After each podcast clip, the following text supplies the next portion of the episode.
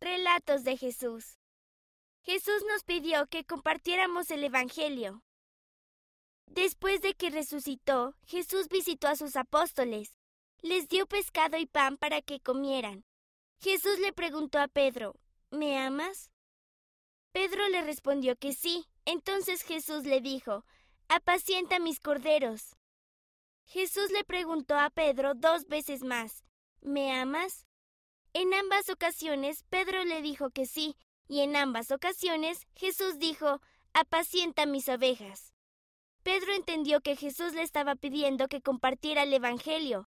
Jesús es nuestro pastor y nosotros somos sus ovejas.